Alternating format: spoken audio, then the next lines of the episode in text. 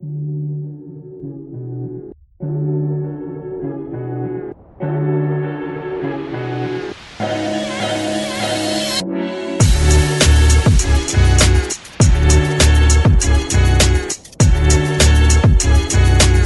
tudo bem? Esse é o podcast do Publish News. Conversamos aqui toda semana com pessoas que fazem a diferença no mercado editorial e livreiro.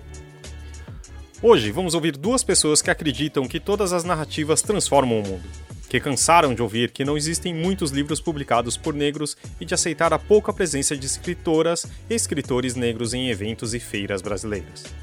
Eles estão sim por aí, em todos os lugares, basta querer enxergar. Para facilitar essa busca, a jornalista, pesquisadora em literatura marginal e dona do site Margens, Jéssica Albino, e a jornalista com pós-graduação em projetos culturais e proprietária da livraria Africanidades, Cat Valêncio, uniram forças e criaram uma lista com mais de 100 autoras pretas e brasileiras para o leitor conhecer. Essa lista faz parte de uma luta diária para dar visibilidade a uma parte marginalizada do mercado editorial, para falar mais sobre as inúmeras ideias que podem fazer a diferença e trazer os livros de autoras negras e literatura africana para o centro das atenções, o podcast da semana conversa com Jéssica Albino e Cat Valêncio.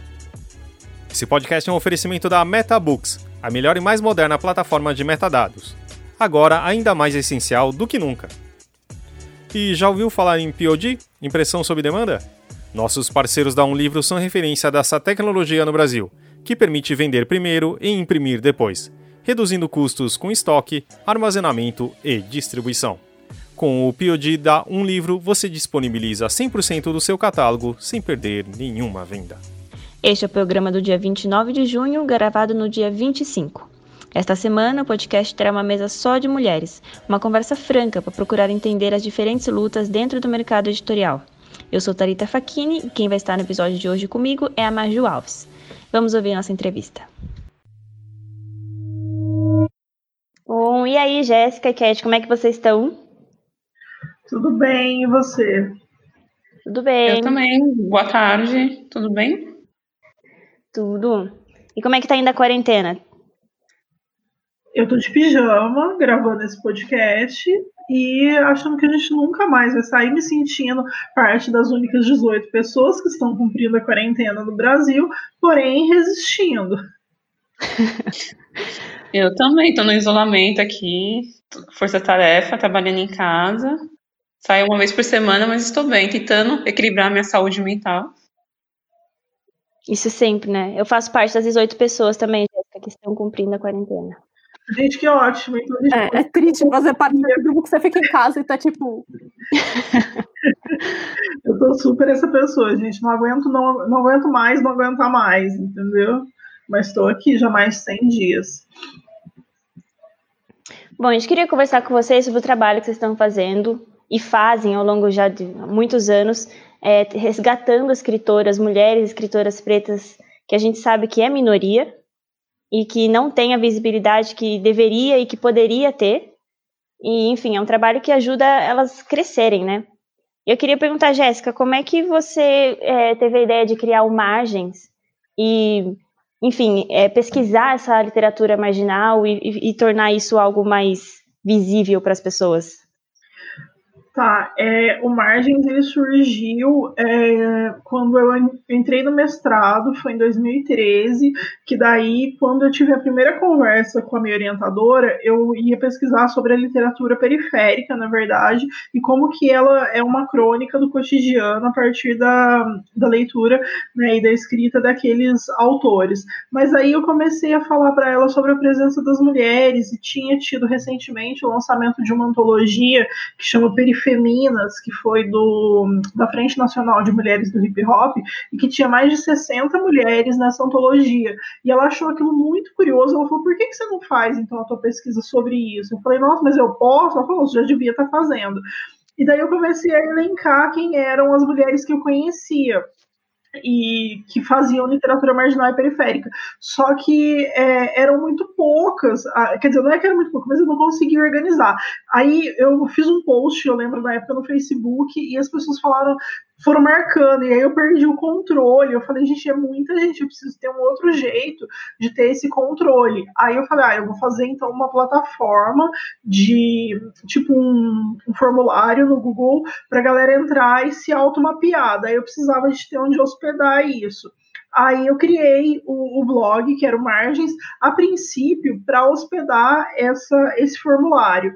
Só que aí é, muita gente se automapeou, assim, eu fui divulgando, eu deixei seis meses aberto, que era para usar na pesquisa, e muita gente se automapeou, e foi daí que, mais ou menos nesse período que eu conheci a Cat um pouco depois, e aí é, foi muito legal fazer esse, esse projeto, esse trabalho, porque daí eu entrei em contato com outras pessoas, eu consegui entender regionalmente o que, que significava, como que as regiões faziam, quem eram essas mulheres, qual a porcentagem de mulheres pretas que se autodeclaravam pretas e pardas que integravam isso, qual a porcentagem de mulheres que tinham publicação, qual não tinha, e aí foi, é, foi a minha dissertação, né, esse trabalho, esse projeto foi a minha dissertação, Junto eu fiz um documentário, e aí foi um jeito também que eu encontrei de, de fazer valer o nome do curso, que era Divulgação Científica e Cultural no Laboratório de Jornalismo da Unicamp, atrelado ao Instituto de Linguística, que é o IEL. E aí eu é, eu falei, é um jeito de quebrar também, de romper com isso, de uma pesquisa ficar só na academia, mas levar ela também para a rua, fazer ela chegar para as pessoas que estão fazendo parte. E aí eu fiz o documentário e mantive o blog em funcionamento, sempre com essa aba de automapeamento é, disponível. Algumas mulheres foram se automapeando depois. Então, na época da pesquisa eram 425 que foram as que eu usei os dados, mas depois chegou a 600 e poucas. E daí foi assim que, que o Margem surgiu e eu não parei mais de fazer isso. Aí eu comecei a ser chamada para fazer alguns projetos, fazer algumas curadorias de eventos literários nessa área e comecei a produzir conteúdo voltado para isso, sempre tentando é, privilegiar as mulheres. E daí eu entendi que, na verdade, é, não era uma minoria, era só uma parte invisibilizada, assim como as pessoas pretas que escrevem. Não são uma minoria, mas é uma parcela que é invisibilizada. A gente tem uma narrativa que é dominante, que é eurocentrada, que é branca, que é por homens, e aí foi um jeito de tentar combater isso. E quando eu fiz o Margens também, quando ele entrou no ar, assim como blog mesmo, foi em 2016, que foi quando eu concluí o mestrado, e aí é, foi um, um, ano muito polêmico na, na Flip, porque questionava-se a ausência de pessoas pretas, questionava-se a ausência de mulheres, né? Foi uma Flip que o Paulo Werneck é, anunciou como ela paritária em, em gênero, mas aí questionou-se muito a presença de, de, pessoas pretas, ou melhor, a ausência. E aí é, foi justo quando Margens entrou no ar, e aí eu falei: bom, Margens é uma excelente forma de acabar com as desculpas, para ninguém falar que não conhece, que não sabe que existem autoras, que não tem. Porque se você jogar no Google, vai aparecer. Então, foi também um jeito de escancarar como é machista e como é branco o mercado editorial. Não que tenha tido um mega efeito como eu achei, ou eu gostaria que tivesse tido, mas foi uma forma de provocar também nesse sentido. Acho que é isso que a Flip desse ano de 2016 é a segunda vez que ela é citada, a importância que ela teve justamente para dar visibilidade depois para os autores negros. A gente trouxe o Wagner Amaro da Malê há umas duas, três semanas, e ele falou justamente disso. O quanto foi importante para a própria editora dele essa discussão que surgiu depois dessa flip, né? Sem dúvida, e foi inclusive a Flip que, que teve um sarau de abertura, que teve curadoria da Roberta Estrela Dalva, e a Mel Duarte fez muito barulho nesse sarau, e, e foi muito curioso, porque aquilo mudou a vida dela, e foi quando justamente a gente passou a trabalhar juntas, porque ela passou a ter uma demanda muito maior e precisar de alguém ali na, na contenção e na produção, e foi uma loucura, porque é isso, escancarou, né? Eu acho que as outras flips que vieram depois, elas tiveram uma resposta muito positiva a isso. Então, foi importante, sem dúvida nenhuma, foi super importante. É, e Cat, você quer contar pra gente como surgiu a Africanidades? É, olá, mais uma vez, boa tarde. Então, a Africanidades, ela nasceu em, em 2014, aliás, final de 2013 para 2014. Ela inicia no formato de e-commerce, de loja virtual. É, daí eu, ela inicia porque eu vejo a questão dessa ausência né, de autorias negras e como é difícil também é, conseguir essa, essas autorias negras, né? É, já que eu já, já tinha já o acesso, mas eu via que outras pessoas não tinham. E daí eu acabo criando essa livraria virtual. Inicialmente eu não sei o que iria acontecer. Eu começo mesmo a ver a questão da pesquisa de campo, faço plano de negócio e coloco já na prática. Eu começo a fazer eventos, fazer muitas feiras, né, feiras literárias, feiras referentes à cultura negra e daí ela vai se transformando, né? Vou atingindo um público diverso.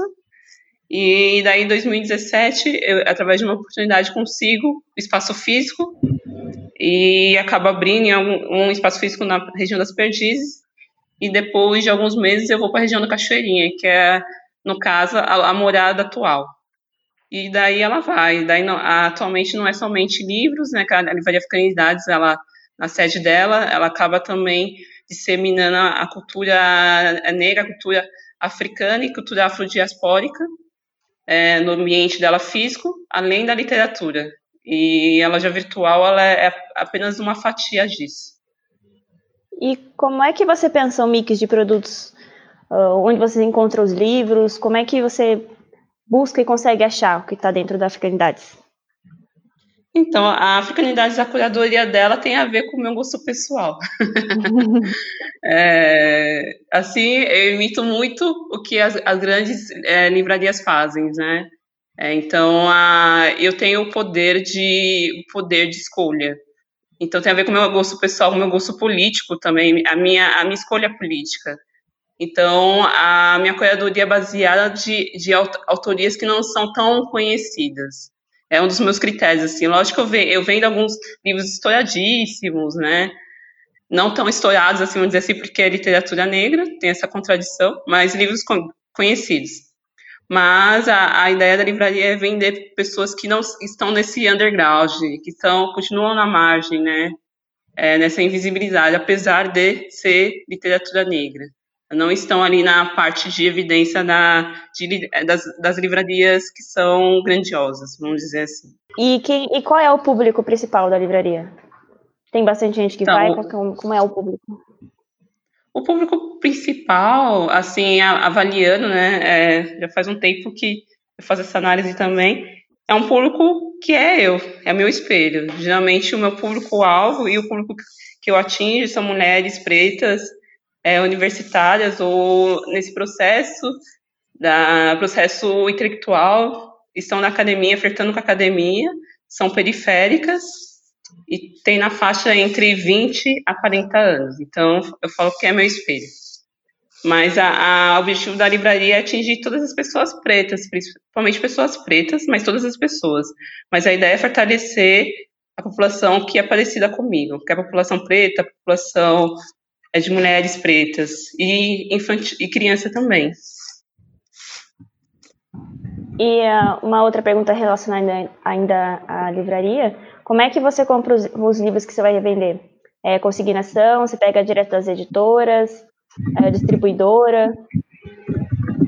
Então, os livros, a maioria dos livros, quando é feito por editoras grandes, é consignação. Agora, é, eu vendo também livros que, que é feito da, dos, dos, autores que são desse, de, dessa área independente. Então, daí, geralmente é com eles. E tem alguns que eu pego consignação, tem outros que não. Tem outros que eu pago diretamente, porque eles precisam da grana, então eu pago já com a quantidade que eu quero. Legal. E bastante autor independente procura você? Sim, bastante. A maioria deles me procuram, tem alguns que eu procuro, tem alguns que eu falo assim, eu quero vender essa obra, eu vou até a pessoa. Já aconteceu uma vez que eu fui num evento, e daí tinha uma, uma moça lá que era uma, uma, moderadora de uma mesa, que ela estava vendendo um livro que, que aqui em São Paulo ninguém estava vendendo, ela foi super é, cancelada pelas editoras. E daí eu falei para ela que eu ia vender esse livro, e eu vendo esse livro. e daí, mas também tem acontece de muitos autores que me procuram, que mandam e-mail, que vêm vem até a loja, enfim, daí tem essas duas partes assim. Muito legal. E como é que vocês estão? Você está lidando agora com essa época de quarentena? A africanidade já voltou a abrir? Não, é, atendimento presencial não. É, eu, o que eu estou fazendo, aliás, a movimentação está sendo realmente tudo virtualmente. Eu estou realmente fazendo bastante encomenda, né? Recebendo bastante encomendas. Vou no correio, no correio geralmente uma vez por semana. E eventos online. Essa movimentação. E tem a questão também no clube de assinatura. É, o clube de assinatura acontece é, trimestralmente, que também é, uma, é um, um serviço online, né? Então, é, presencialmente ainda não. É, essa semana, no, no dia 20, lembrando, gente, que esse programa vai ao ar só semana que vem, então na semana anterior de quem uhum. está ouvindo, tá. é, vocês lançaram uma lista com mais de 100 autoras pretas e brasileiras. Como é que vocês chegaram nessa lista? É, foi assim. Eu estava num grupo de, de mulheres do mercado editorial e aí pediram dicas de mulheres pretas que fossem autoras. E daí, é, pipocou alguma coisa, mas era muito pequeno ainda, era muito poucas as mulheres. E aí eu fiquei pensando naquilo, né? E aí algumas pessoas que são brancas, confundidas como pessoas é, pretas que escrevem por fazer parte do, dos slams e tudo mais. E daí eu fiquei pensando que faltava essa lista, né? Eu falei, bom, eu fiz o margens, mas já faz um tempo, né? Tá, ali tem um mapeamento, mas talvez defasado e tudo mais. Aí eu me propus propus é, comigo mesma a fazer uma lista que fizesse sentido, que fosse mais atual dessas mulheres pretas autoras. E daí eu abri um, um, documento no Drive, e daí eu comentei com a Cat, falei, ah, eu tô fazendo, eu vou mandar para o pessoal desse grupo e tal. Ela falou assim, mas você vai publicar? Eu falei, não sei, o que, que você acha? Ela falou, ah, eu acho super que você tem que publicar tal. Você quer ajuda? Eu falei, nossa, quero muito, porque você também conhece muita coisa. E daí a gente fez juntas a, a lista, e aí, a, quando estava meio que pronto, eu mostrei para Mel Duarte, que também frequenta muitos slams, faz parte do Slam das Minas, de São Paulo e tal, e ela falou: Ah, é, eu posso colocar mais algumas pessoas do Slam, posso sugerir mais alguns nomes, e ela colocou mais alguma coisa ali, e daí a gente, a hora que eu fui ver, a gente tinha acho que 137 nomes de, de autoras.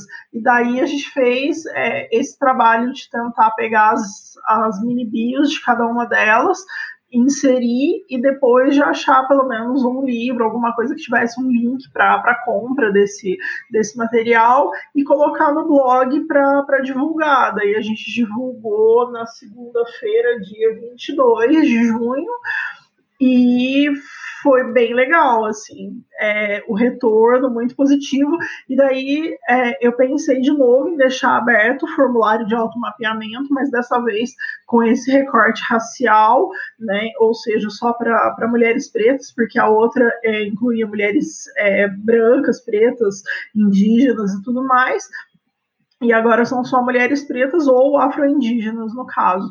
E daí eu deixei aberto e já bastante gente se automapeou. Eu acho que. Só que eu ainda não incluí é, quem se, se automapeou na lista, preciso fazer isso, mas eu creio que a gente já tem aí mais de 200 mulheres mapeadas, o que é bem legal, porque a ideia não é fechar uma lista é, numa curadoria, tipo, ah, são as autoras que eu leio, ou tudo mais, e eu fiquei pensando que tem muita lista nesse sentido, mas que mescla muito autoras é, de fora e que é, traz muita gente também que já morreu. Não que essas pessoas não sejam importantes, a gente também tem na nossa algumas pessoas que já morreram, mas eu acho massa ter muita gente viva, até porque é legal colocar essas pessoas nos eventos, é, agora mesmo, é, tanto em eventos online e tudo mais, é massa é, destacar essas pessoas de alguma maneira, que elas também possam ter um retorno, né, que elas possam se orgulhar de estar em alguma lista, coisas nesse sentido, e os retornos foram muito nessa linha. Eu fiquei muito feliz assim com a, com a repercussão da lista e com a importância que ela teve. Vocês sentem que já fazem a diferença no trabalho de vocês nos últimos anos? que vocês conseguiram dar visibilidade mais para as escritoras negras e escritoras mulheres no geral com o trabalho que vocês fazem? Vou deixar a Cat responder. Ah, sim, é, eu acho que sim. Eu fiquei muito feliz com o convite da Jéssica. É, eu vi um potencial enorme, assim, porque tem tudo a ver com do que eu acredito, o que eu trabalho. Eu trabalho com isso, são minhas matérias-primas, né?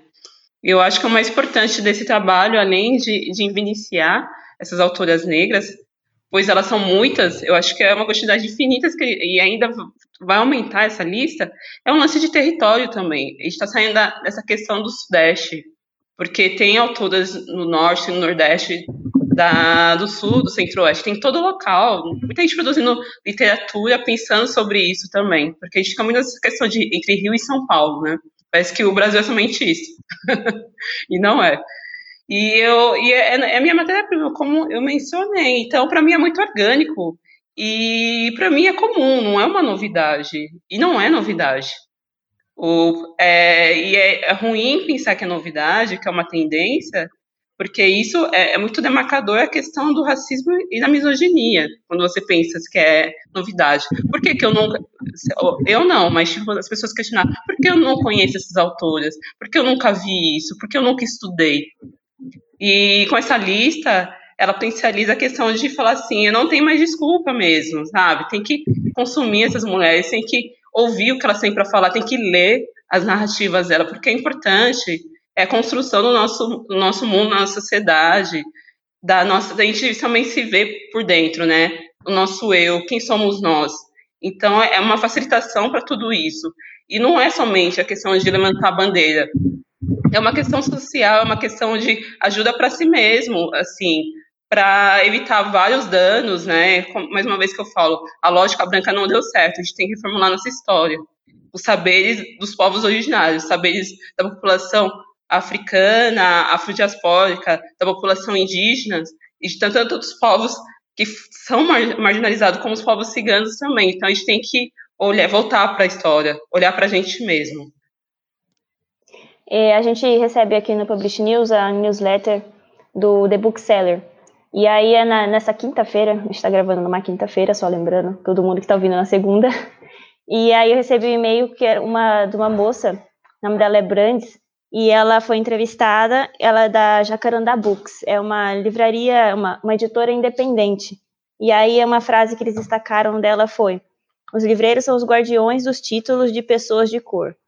E ela estava falando na entrevista que as livrarias elas são fixadas no público branco, assim como as editoras. Mas assim, editoras até que tem algumas mais especializadas já em literatura negra, em vender autores pretos. E aí, assim, as livrarias, os livreiros também tem que ter essa. Os livreiros também têm que ter essa, essa, esse discernimento de trazer os autores negros para dentro das livrarias. É, como é que vocês veem isso aqui no Brasil? Além aqui, ok, a Africanidades ela tem um trabalho que é voltado exatamente para isso, mas e o resto das livrarias? É, eu pensando no mercado editorial, eu vejo dois movimentos. Eu vejo um movimento que, que é muito comercial, então entendeu-se que é, autoria preta, sobretudo, vende no Brasil, né, autoria indígena, então tende-se a, a, criar isso, mas é sempre numa via de, de apropriação, né? Acho que o ano retrasado, por exemplo, na na Flip tinha uma estante na livraria da Travessa que chamava Africanidades, que é um termo, mas é, eu fiquei pensando assim no quanto que isso invisibiliza, por exemplo, o trabalho da Cat, né? No quanto que isso atravessa uma iniciativa que é legítima e está acontecendo há tanto tempo. E assim, aí tinha, claro, livros de, de autores pretos, mas sempre é, os que eram destacados na Flip, que é massa, mas também de repente umas coisas desconexas, sem uma curadoria que fosse é, específica e tudo mais. E aí eu fiquei é, eu penso muito sobre isso, assim, até que ponto que, que existe uma apropriação e até que ponto que é de fato o interesse, até que ponto que é porque atualmente isso é vendável e, e eleva os números do mercado, claro, considerando que o mercado vive desses números e considerando que é preciso vender, ninguém faz livro para encalhar, mas faz livros para serem vendidos. Mas eu acho de tudo positivo, porque eu acho que se as pessoas estão lendo, estão comprando esses livros, é bacana. Mas é isso, para além do comprar, eu penso que ler esses livros e para sair dessa superfície também, porque sei lá, se eu for numa livraria hoje pedir livros de autores negros, vão ter o livro da Djamila, que é super válido, mas e aí? Todas essas outras mais de 100 mulheres que estão na nossa lista, tem livro delas lá, elas chegam lá, elas acessam. E daí fica sempre esse buraco. Então fica sempre eles e nós, ou nós e eles. E parece que a gente não consegue cruzar essa ponte entre o interesse econômico e o interesse é, estético das obras e tudo mais. E eu também não sei, não tenho essa resposta de como é que isso poderia ser feito. É, se de fato também quer, se que né, tem esse desejo de que, de que isso seja feito ou não. É, o que eu sei é que assim para além do, do, mercado editorial tradicional, é, o que eu observo, sobretudo na literatura periférica e nas pessoas que se autopublicam, é uma vontade muito grande de fazer essa palavra e essa literatura circular. E tão importante que muitos autores vendem cifras que impressionam o mercado editorial, tipo autores que já venderam mais de 10 mil exemplares sem estar numa grande estante de uma grande livraria, sem estar na livraria da Travessa, na Flip, vendendo mesmo de mão em mão, homem a homem, entregando o livro e autografando o que é um exercício extremamente heróico, né, um esforço que é absurdo, mas que também é válido, porque se o objetivo é fazer com que essa literatura chegue, ela está chegando de alguma forma. Então, mais ou menos por aí. Não sei se eu respondi, se eu fugi muito, mas acho que é isso. Ah, eu queria complementar. Pode ser? Pode, claro, eu ia perguntar, falar justamente isso. Então, acho que a gente também não pode esquecer que o livro ele tem uma simbologia muito forte, né? Uma simbologia de erudição, uma simbologia de elitismo. E esse, esse campo, essa simbologia, ela nunca pertenceu para esses povos originais que eu, que eu disse, né? Que eu faço parte. É, é uma ideia muito distante, assim. É, apesar de a gente, de a gente nós sabermos, né, que a população preta, essa população originária geralmente era baseada na história oral, mas fora isso tem um lance da marginalização, tem um lance da, da dizimação, né, dessa população, que ela não faz parte, ela não é reconhecida, e o livro tem tudo a ver com isso. E eu acho que os livreiros, é, assim como eu, eu não, eu não estou inventando nada, eu não estou inventando a roda. Esse trabalho de livreiro já teve no, no, no passado com outras pessoas pretas, e em séculos passados, enfim, com, com outras iniciativas muito parecidas com a minha. Eu estou só apenas sendo continuidade como outras pessoas também. E isso tem muito a ver com a intenção do trabalho, tem intenção com essa intenção política. Se a, a, o mercado editorial ele reflete o que a sociedade é, o que a sociedade acredita, é, a gente não pode romantizar isso, porque a sociedade ela tem todas essas, essas opressões, né? Ela ressalta essas opressões. E o mercado editorial reflete isso, porque é um poder econômico. Nós vivemos numa sociedade capitalista. Se o capitalismo é irmão do racismo e de outras ismos, né, que a gente abomina, então o mercado editorial ele é isso também. Então depende de nós. Eu estou tentando reventar, reventar essa máquina como outros livreiros também. Mas isso está partindo a partir de mim, do que eu acredito, né? E ao mesmo tempo, eu, eu sei que eu não estou sozinha, eu tô, como eu falei, eu estou vindo do, com as ideias, influências da galera que veio do passado. Como vocês veem o papel dessa diversificação da literatura, né, de apresentar esses autores e autoras negras é, para a formação de novos leitores que se identificam com essas obras? Nossa, é fundamental, é, até porque a gente tem uma lei que é muito pouco aplicada na, nas escolas e que deveria ser mais, e eu acho que, para além do ensino tradicional e habitual, a gente precisa muito de que, de que essa literatura seja apresentada, de que essa literatura seja consumida, de que as pessoas é, leiam de fato, que as pessoas tenham esse interesse, porque eu sinto muitas vezes que acaba acontecendo isso, né? É, as pessoas compram, mas acabam não lendo, não consumindo aquele livro, tem ainda uma perspectiva muito assistencialista, do tipo, ah, eu vou comprar o teu livro aqui porque você é para me te ajudar, porque eu acho que é importante fortalecer o trabalho. Mas assim, não, eu acho que vai muito além dessa, dessa ordem. Até acho que a lista contribui nesse sentido para mostrar que existe uma pluralidade, que existem múltiplas vozes falando de múltiplos assuntos que não necessariamente estão ligados é, à questão racial, né? Eu acho que existe esse recorte racial, mas que pessoas pretas escrevem sobre tudo, né? Então, tem pessoas pretas escrevendo sobre afrofuturismo e com trabalhos incríveis, com trabalhos grandiosos, com trabalhos que é, repercutem muito, que são livros excelentes, muito bem escritos. Tem aí um movimento na poesia, e eu acho que a gente precisa de que isso seja divulgado, seja no boca a boca, seja pensando planos educativos, seja é, comprando livros com protagonistas pretos para as crianças, é, independente delas serem brancas ou qualquer que seja a etnia. Mas eu acho que a gente precisa fortalecer e não achar que a gente está fazendo um favor necessariamente. É, então, eu acho que a literatura, é, no caso, principalmente a literatura negra, a literatura indígena, literatura periférica, ela aproxima o leitor, né? Ela aproxima da realidade do leitor, mesmo que ele não, se, não seja o não leitor, né? É mais fácil de atingir as pessoas que não, não gostam de ler.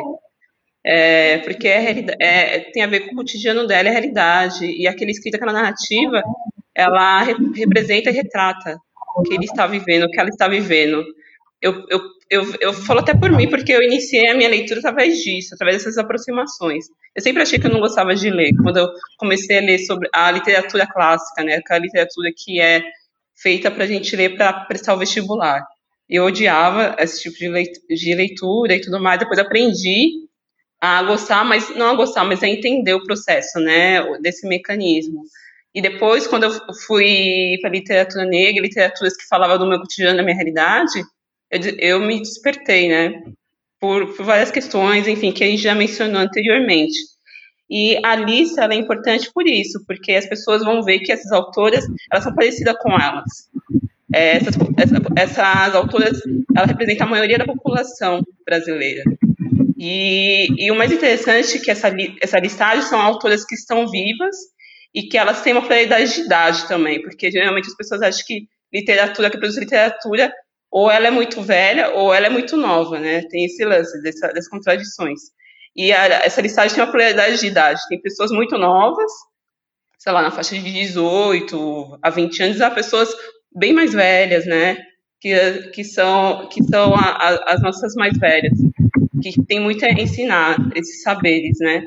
E, então, acho que é a partir disso, dessa aproximação, enfim, acho refletido no nosso, no, essa, esse gostar de ler. Legal, eu acho que está partindo já para o final da nossa conversa, mas o que vocês acham, o que vocês mudariam, primeira coisa que vocês mudariam no mercado em geral aqui no Brasil, relacionado aos livros? O que, que, você acha que, que, que vocês acham que precisa mudar? Nossa, que difícil. Eu acho que o custo é, principalmente, acho que fazer um livro, colocar um livro para circular é muito caro, que dificulta o acesso, que elitiza o acesso. É, então, acho que o custo, acho que a questão educativa, acho que a questão da educação, o Brasil é um país que não tem é, por hábito esse tipo de incentivo. Eu acho até que as pessoas leem muito, acho que as pessoas até gostam de ler, diferente do que, do que as pesquisas mostram, mas eu penso sempre nesse acesso, eu penso sempre nesse, nesse custo. Essa semana rolou uma polêmica sobre compartilhamento de, de livros em PDF, eram livros de pessoas pretas e tudo mais, e aí isso sempre divide muito, né? Porque quando você compartilha compartilha, obviamente você está pirateando, e aí é, é, é, crime, né? Pirataria é crime, mas também é crime um livro custar é, o absurdo que custa. Então, é, eu não sei, é uma pergunta que eu não tenho a resposta. Eu acho que eu mudaria, sobretudo, esse custo e talvez a forma de incentivo, mas eu acho até que existe muito incentivo nas periferias, eu acho que existe muito sarau, existe muita, muito projeto educativo, social, muito projeto em biblioteca, então eu não sei é, como é que a gente poderia mudar esse acesso, mas a partir do momento que a gente tem um presidente que despreza a cultura, que acha que livro tem um amontoado de coisa escrita, fica muito difícil é, a gente conseguir pensar uma política de livre de leitura é, só com a própria vivência. Eu acho que a gente tem feito o possível e o impossível, né? Ter uma livraria só de pessoas pretas, ter um clube de assinatura que a CAT tem só de pessoas pretas e privilegiando das mulheres pretas, sobretudo, tem um blog só de literatura periférica e que faz essas pautas com esses recortes, é nadar totalmente contra a corrente, né? É ser um peixe aí nessa, nessa pirapora. Só que eu não sei é, também até quando que a gente tem esse fôlego, até quando que a gente tem essa energia para continuar fazendo a despeito de todos os desmontes que vem acontecendo. Então, de verdade, eu não sei o que responder, mas eu pretendo continuar fazendo e acho que já é um passo, já é um jeitinho de contribuir de alguma forma. É, eu estou extremamente de acordo com a Jéssica. E como eu tinha mencionado anteriormente, a, o mercado é, editorial, o mercado literário, ele é o reflexo da sociedade. Eu quero que ele mude assim como eu quero que mude a sociedade. Eu acho que se mudar a sociedade como a gente está tentando mudar, vai mudar o mercado editorial né? Porque as iniciativas que, que nós fazemos parte, que nós vemos e tudo mais, são iniciativas feitas por nós mesmos, então é nós por nós. E não é uma coisa que a gente está inserida do mercado legítimo, né? Legitimado. A gente está colocando nosso pé, nossa mão, dando um pé na porta, para a gente conseguir entrar, assim, opa, eu existo, eu estou aqui. Não que o, o mercado reconheça eu, reconheça o meu trabalho, enfim. Não, às vezes ele não reconhece, mas ele vai reconhecer porque eu tô violentamente eu estou entrando, estou arrombando a porta.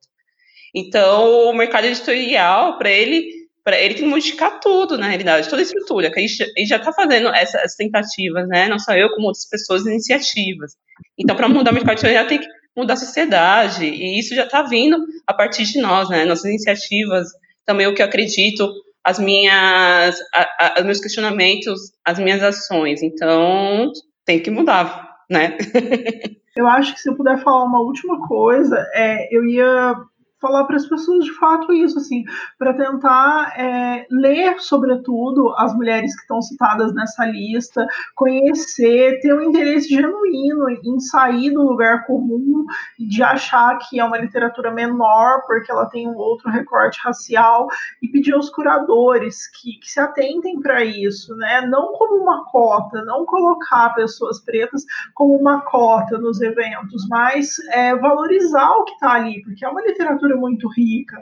É, o ano passado, durante o ano todo, é, eu fiz a curadoria de um projeto no Sesc Pompeia, que era lá na Laje, que eram só mulheres pretas e afro-indígenas, e foi muito rico, porque a gente discutiu várias coisas dentro dessa literatura. E também para, tipo, é, é cansativo é, só chamar pessoas que são pretas ou pessoas que são periféricas para falar daquele lugar que, que tá posto ali. Então, se chama pessoas pretas só para falar de racismo.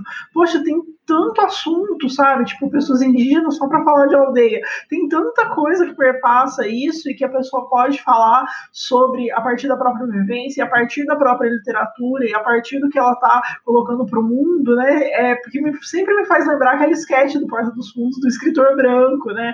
que você inverte a lógica e fala, mas e aí, como é que é ser um escritor branco? E aí, como é que é escrever para pessoas brancas? Pessoas brancas leem? Então, acho que tentar repensar isso, tentar encaixar isso de uma forma que chegue uma hora que ela fica natural e que essa paridade é, étnica seja também é, natural e não uma coisa tipo posta ou imposta ou que você tenha que fi ficar reafirmando o tempo todo. Acho que é, volta para a pergunta anterior. Acho que o mundo ideal para mim seria isso, seria abrir uma programação de um grande festival qualquer e não precisar ficar contando é, o quão quanto mais de autores é, brancos tem tem, ou quanto mais de homens tem, ou quanto mais de autores canônicos tem, e o quão pouco, é, quão ínfima é a, a, representatividade. Então, acho que um grande sonho seria esse, assim, seria isso ser mais orgânico e que a gente não precisasse ficar se matando cada vez que quisesse se sentir representado em algum ambiente, seja ele qual for, assim. A Africanidade é... recebe bastante convite para eventos e feiras? Te cortei, desculpa, antes da sua. Não, imagina, eu só. Eu, eu, eu emendo tudo é, que eu ia falar.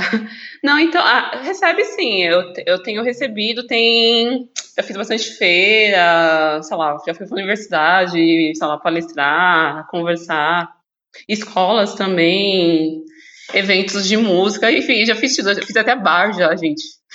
É bar, show, show e violão, sabe? Barzinho e violão, já fiz também. É, só falta fazer batizado e casamento, ainda não fiz. Mas é, eu já fiz bastante coisa. E uma coisa que eu queria complementar a Jéssica é referente que a literatura, além dessa aproximação que é importante, né, de reconhecer, eu acho que também as pessoas, as pessoas que são consideradas à margem, né, que são consideradas minorias é, sociais, que elas também se, possam tornar-se escritoras, ser protagonistas da sua própria narrativa, isso é muito importante saber que esse local de pensamento de, de, de saberes, né, de epistemologia, pertence a pessoas pretas, as pessoas que são, faz parte dessa minoria social, né, e quando ela adquire esse conhecimento, essa sapiência, que eu também posso ser escritor, escritora, isso para mim é muito revolucionário, muito revolucionário. E a ideia dessa lista é isso, além de ser de se tornar, se, tor é, se tornar uma leitora, um leitor voraz, dela também ser. Ela pode escolher ser um, um autor ou uma autora. Então acho que a gente pode ir para as indicações. São as nossas indicações da semana. Hoje eu e Maju lembramos de pedir para Jéssica e Cat pensarem em algo durante a nossa conversa para indicar no final, porque a gente sempre esquece, né? então, quem quer Exato. começar? Então, esse... Tá, é, eu posso começar então. É, pode indicar? Pode. Tá, seguindo a temática, então, eu vou indicar um livro de uma autora é, preta brasileira, que é o livro Um Defeito de Cor, da Ana Maria Gonçalves, que para mim é um dos grandes livros que eu li na vida, assim. É, eu acho um baita livro e eu acho que ele é muito pouco explorado ainda, inclusive nas escolas, inclusive em ambientes educativos e tudo mais. A Ana Maria está sempre em festivais, em feiras, e acho ela grandiosa como autora, mas eu penso que a obra em si precisa ser, ser mais conhecida. Aí eu quero indicar um livro também que, que passa pela temática racial, que é o Incêndios por Toda Parte, da Celeste Ing, que também tem uma série que estreou agora, recentemente. A série está com um nome em inglês ainda no Brasil, que é o Little Fires Everywhere, mas é uma baita série, toca em questões raciais, não só de negritude, mas também asiáticas e de imigração. E o livro também, então acho que, que vale muito essa indicação. Aí fica aí uma indicação de, de um livro de uma brasileira, um de uma autora de fora e já a série junto. É, a minha indicação, eu escolhi apenas uma indicação que veio na minha cabeça, uma indicação não cabeçuda, é, até, até é proposital porque é para realmente evidenciar que nós, mulheres pretas, podemos fazer de tudo, podemos ser tudo também. Eu indico a série Queen Sono, que é uma série que está no Netflix, é uma série de uma espiã sul-africana. A produção da série também é da África do Sul, e é incrível, assim, é tipo uma 007, mas essa 007 é uma mulher preta poderosíssima, assim. Tem vários clichês de, de filmes de espionagem, mas é bem feita, fotografia linda, enfim, super indico. É, a minha indicação para essa semana vai ser, como a gente está no mês do orgulho, a minha indicação para essa semana vai ser um stand-up da Hannah Gatsby Douglas, que é o stand-up novo dela. É, eu gostei muito do primeiro que ela fez foi uma coisa que realmente me deixou, assim, eu chorei muito no stand-up, o que é cômico porque é um stand-up, mas esse segundo foi igualmente bom. Ela fala muito bem de situações que a gente passa como mulher e de situações LGBT, e nesse ela acaba entrando um pouco na questão do autismo, porque ela é autista, então é, é um stand-up muito bom, vale muito a pena assistir. Ah, eu amo a Hannah. Bom que você indicou, eu não vi esse ainda, mas valeu a indicação, vou assistir. Não podem fazer uma consideração final se quiserem fazer um jabá para vocês mesmo aí, falar da livraria, falar do Margens. Tá, não, eu queria agradecer de fato o espaço, é, agradecer o carinho, agradecer a abertura. É sempre importante a gente falar e é sempre bacana contar com esses espaços. O Publish News é sempre muito parceiro nas divulgações de quase tudo que eu mando e eu mando muita coisa, então eu encho muito saco. E eu queria agradecer mesmo, é, de coração, o espaço. Espero que que a gente tenha contribuído alguma coisa com esse conteúdo, da mesma forma que vocês contribuíram abrindo o espaço. É só isso mesmo, e a lista está no margens.com.br, é facinho, é só acessar lá. É, eu também quero agradecer. Quero, inicialmente, quero pedir bênção às minhas antepassadas. É por estar aqui, senão eu estaria aqui. Quero muito agradecer vocês pelo convite, quero agradecer a Jéssica Balbino por tudo, pela parceria. É, e quero pedir a vocês para seguir, para me seguir, seguir a livraria, seguir a Jéssica Balbino, seguir esse programa incrível de podcast. E para vocês lerem bastante autores e autoras negras, pessoas que saem um pouco desse, desse ciclo, né? Dessa parte misógina, dessa parte racista e tudo mais. É importante a gente abrir, ampliar o nosso horizonte. Então, leia outros autores, somente autores negros e negras. E vou mandar um beijo para Mel, que ajudou a gente a fazer a lista também e somou aí na divulgação. Um beijo, Mel, que com certeza vai ouvir o podcast. Sim, obrigada, gente, pela participação. Foi um incrível o programa. E até a próxima semana. É, beijos. Beijo.